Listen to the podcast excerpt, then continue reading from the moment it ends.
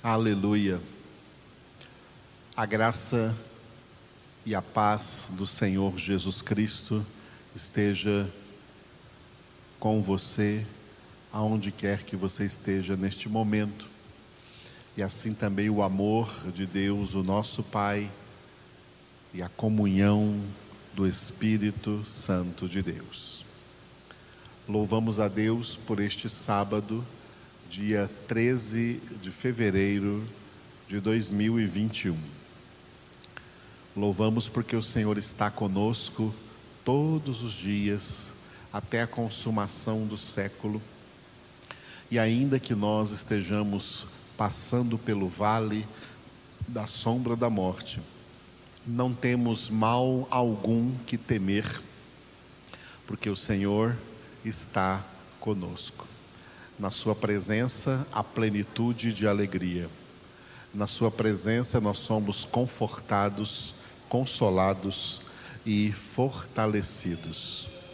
E o instrumento de Deus para nos confortar, para nos fortalecer, para nos reanimar, para nos renovar, para nos preencher, nos transbordar de vida, vida com abundância que Ele veio trazer, é a própria palavra de Deus. Crer em Jesus é crer na palavra de Deus. Jesus é a palavra de Deus viva e eficaz. E esta pessoa viva está conosco, estamos reunidos em seu nome. Vamos ouvir ele falar conosco na, no primeiro capítulo da Epístola de Paulo a Tito. Epístola de Paulo a Tito, capítulo de número 1. Paulo, servo de Deus e apóstolo de Jesus Cristo, para promover a fé que é dos eleitos de Deus e o pleno conhecimento da verdade, segundo a piedade na esperança da vida eterna, que o Deus que não pode mentir prometeu antes dos tempos eternos e em tempos devidos manifestou a sua palavra mediante a pregação que me foi confiada por mandato de Deus, nosso Salvador. A Tito, verdadeiro filho, segundo a fé comum, graça e paz da parte de Deus Pai e de Cristo Jesus, nosso Salvador. Por esta causa te deixei em Creta, para que pusesses em ordem as coisas restantes, bem como em cada cidade constituísses presbíteros, conforme te prescrevi. Alguém que seja irrepreensível, marido de uma só mulher, que tenha filhos crentes, que não são acusados de dissolução, nem são insubordinados, porque é indispensável que o bispo seja irrepreensível como despenseiro de Deus, não arrogante, não irascível, não dado ao vinho, nem violento, nem cobiçoso de torpe ganância, antes hospitaleiro, amigo do bem, sóbrio, justo, piedoso, que tenha domínio de si, apegado à palavra fiel, que é segundo a doutrina, de modo que tenha poder, tanto para exortar pelo reto ensino, como para convencer os que o contradizem. Porque existem muitos insubordinados, pauradores frívolos e enganadores especialmente os da circuncisão. É preciso fazê-los calar, porque andam pervertendo casas inteiras, ensinando o que não devem, por torpe ganância. Foi mesmo dentre eles um seu profeta que disse: Cretenses, sempre mentirosos, feras terríveis, ventres preguiçosos. Tal testemunho é exato. Portanto, repreende-os severamente, para que sejam sadios na fé e não se ocupem com fábulas judaicas nem com mandamentos de homens desviados da verdade.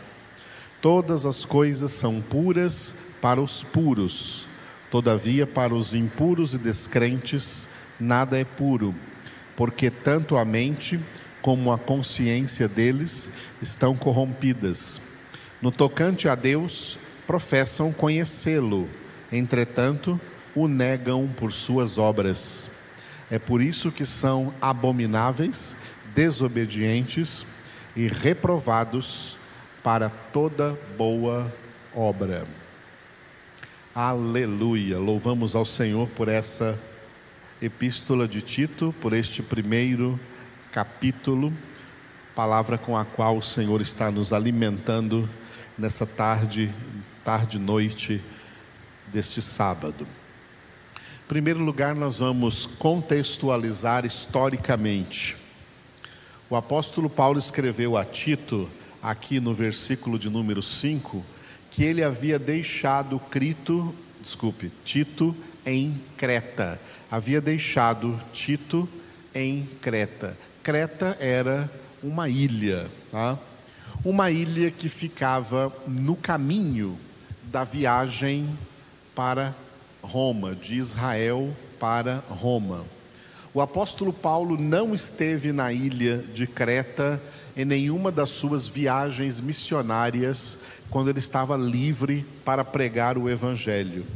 Mas na quarta e última viagem registrada no livro dos Atos dos Apóstolos, o apóstolo Paulo estava sendo levado prisioneiro, algemado, acorrentado, levado para Roma, porque ele havia, como cidadão romano que ele era, apelado para o tribunal de César. No caminho, foi uma viagem bastante atribulada, ele chegou a passar por um naufrágio, quase morreu nessa viagem. No caminho, ele passou por essa ilha, a ilha de Creta, aprisionado.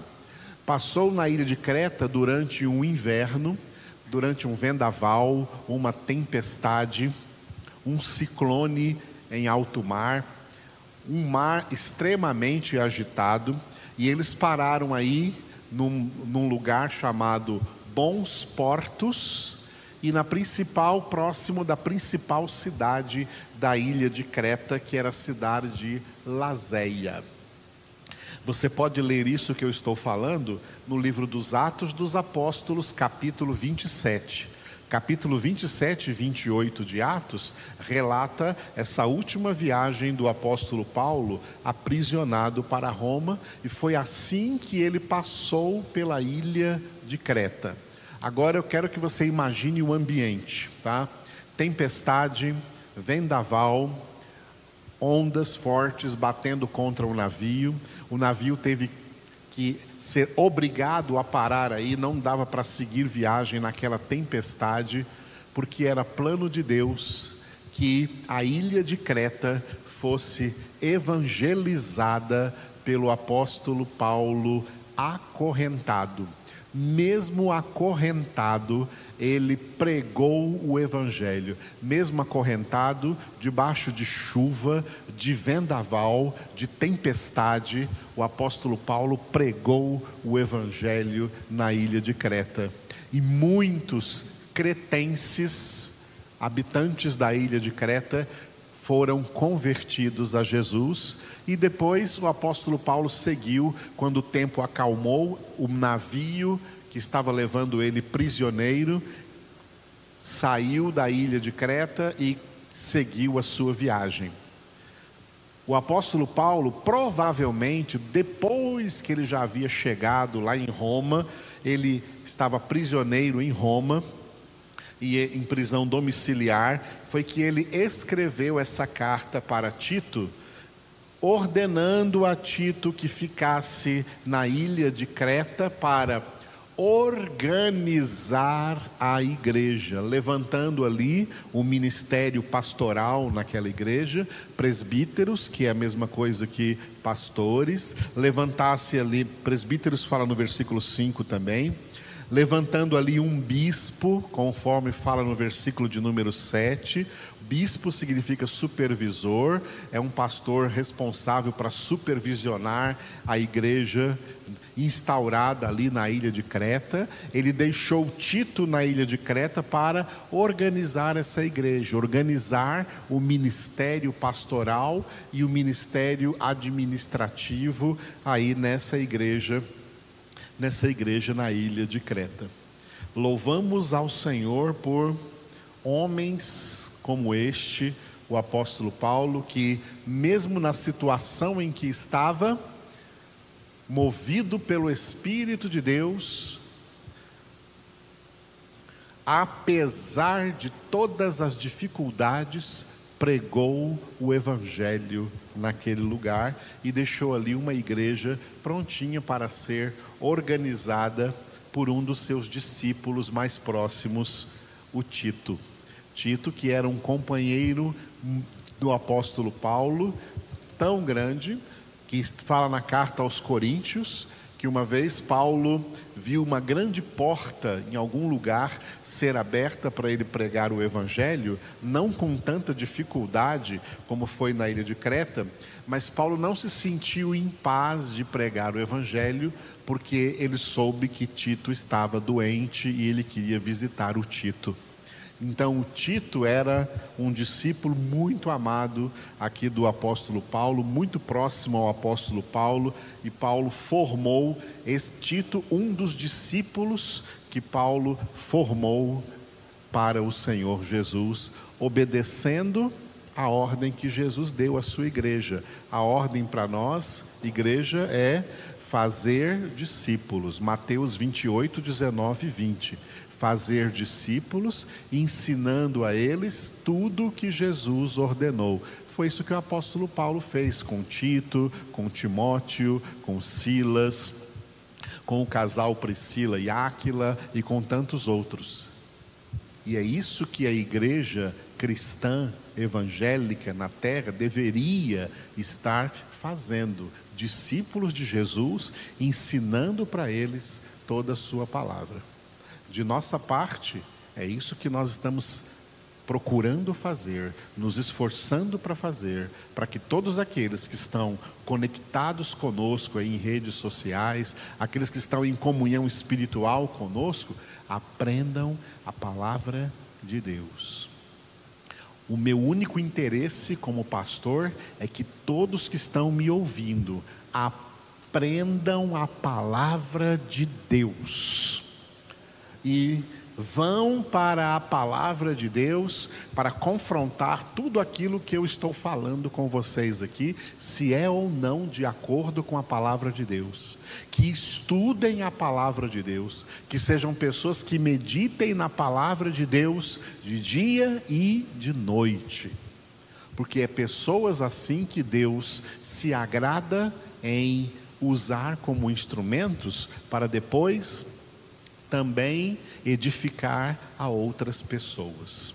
Foi o que ele disse, por exemplo, para Timóteo, em 2 Timóteo, capítulo 2, versículo 2. Fácil de decorar, 2 Timóteo 2, 2.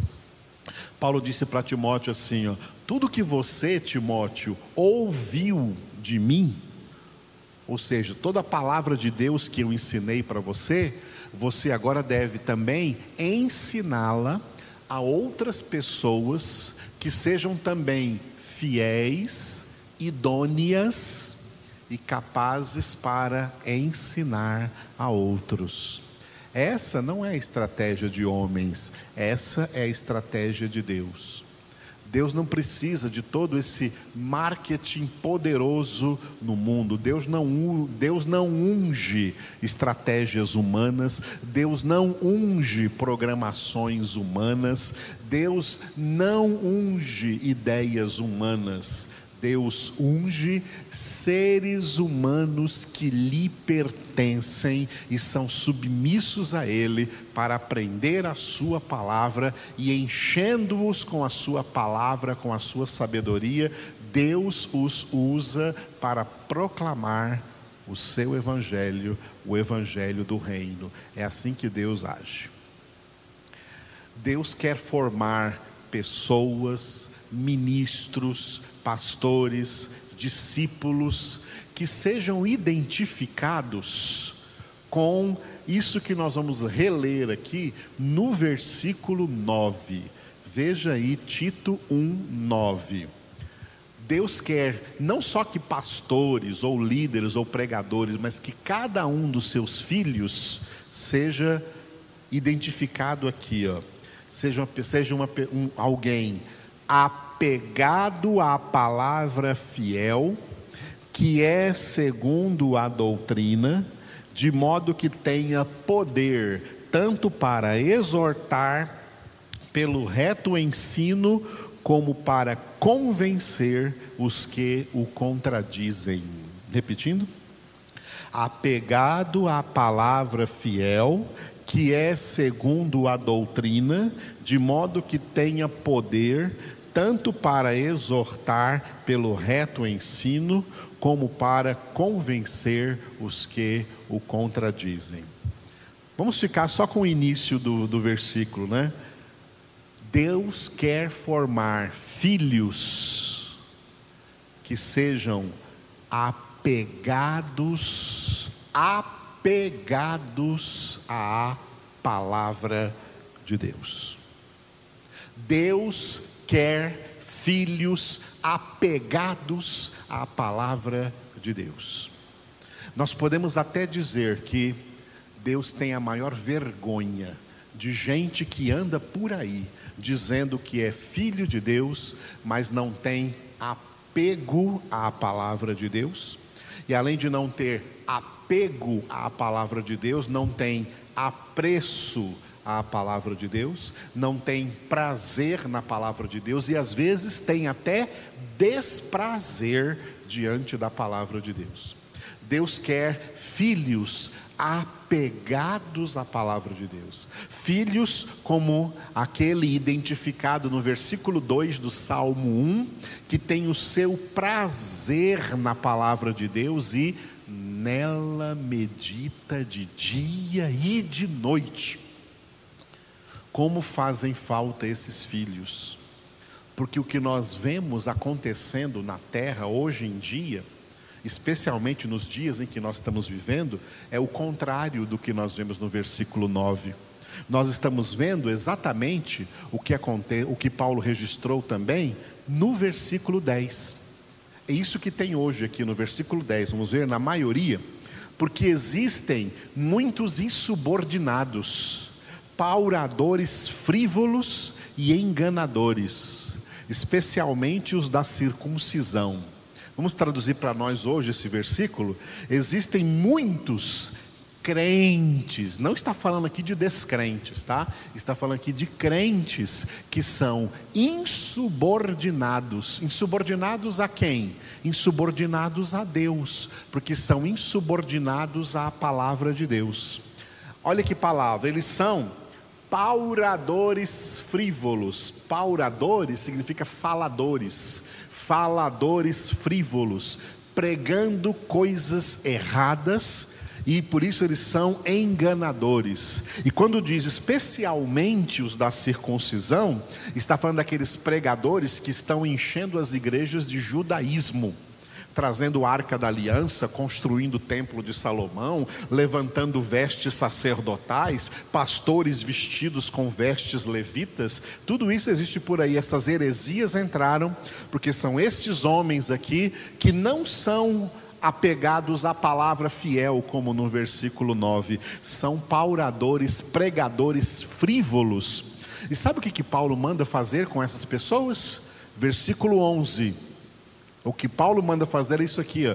e agora não é mais Paulo, é a palavra de Deus, diz assim, o versículo 11: é preciso fazê-los calar, porque andam pervertendo casas inteiras, ensinando o que não devem, por torpe ganância. Olha como a palavra de Deus é atual. Esses hereges tinham que ser calados porque andam pervertendo. Quando Paulo fala aqui casas inteiras, ele se refere a igrejas inteiras, que na época se reuniam em casas. Igrejas inteiras estão sendo pervertidas por falsos pregadores. Para não cair nisso, tem que ser apegado à palavra fiel, conhecer a verdadeira palavra, para que esses mercenários sejam evitados, porque tudo que eles fazem é pregar mentiras, ensinar o que não devem, por torpe ganância, se enriquecendo às custas do nome de Deus, do nome de Jesus, roubando, são ladrões e salteadores. Jesus disse que as suas ovelhas, João capítulo 10, Jesus disse isso: as minhas ovelhas ouvem a minha voz, elas não ouvem a voz de estranhos, antes fogem deles. Quem é ovelha de Jesus, ouve a voz de Jesus. Quem ouve a voz de Jesus é apegado à palavra de Deus e nela medita de dia e de noite, e por isso não será jamais enganado pelas heresias, que são muitas por aí em nossos dias. E esses hereges, eles têm sempre essa mesma característica que Paulo disse no versículo 16. Olha o que Paulo disse no versículo 16, acerca desses hereges. No tocante a Deus, professam conhecê-lo, conhecê-lo, ou seja, falam de boca acerca de Deus. Entretanto, o negam por suas obras. É por isso que são abomináveis, desobedientes e reprovados para toda boa obra. Falar de Deus de boca é fácil. Tem muita gente fazendo isso por aí. Mas são desse jeito aqui do versículo 16. No tocante a Deus, professam conhecê-lo, entretanto, o negam por suas obras. Você sabe quando alguém verdadeiramente fala de Deus? Quando aquilo que ele fala de Deus é também o que ele vive, o que ele pratica diante de todo mundo. Em nome de Jesus. Glória a Deus. Esses são alguns tópicos que nós pegamos aqui então do primeiro capítulo da Epístola de Paulo a Tito. Vamos orar. Obrigado, Senhor, por essa palavra com a qual o Senhor hoje vem nos iluminar, nos exortar, nos ensinar, para que nós, ó Deus, entendendo bem essas palavras, sejamos edificados pelo Senhor. Te louvamos porque em tudo o Senhor tem nos ensinado, o Senhor tem nos edificado, tem mostrado a nós, Senhor, a verdade absoluta que é a tua palavra. Enche-nos com teu Espírito Santo e pedimos a ti, Espírito Santo, continua guiando-nos a toda verdade, a toda palavra. Continua escrevendo essa palavra em nossas mentes, renovando a nossa mente e transformando-nos em cartas vivas de Cristo escritas não com tinta, mas por ti, ó Espírito do Deus vivente, não em tábuas de pedra, mas em tábuas de carne, isto é, nos corações nas almas, nas mentes. Transforma todos os teus verdadeiros filhos, ó Pai, todas as tuas verdadeiras filhas, ó Pai, na perfeita imagem do teu filho Jesus, a fim de que ele seja o primogênito entre muitos irmãos, para a tua glória. Em nome de Jesus nós oramos. Amém.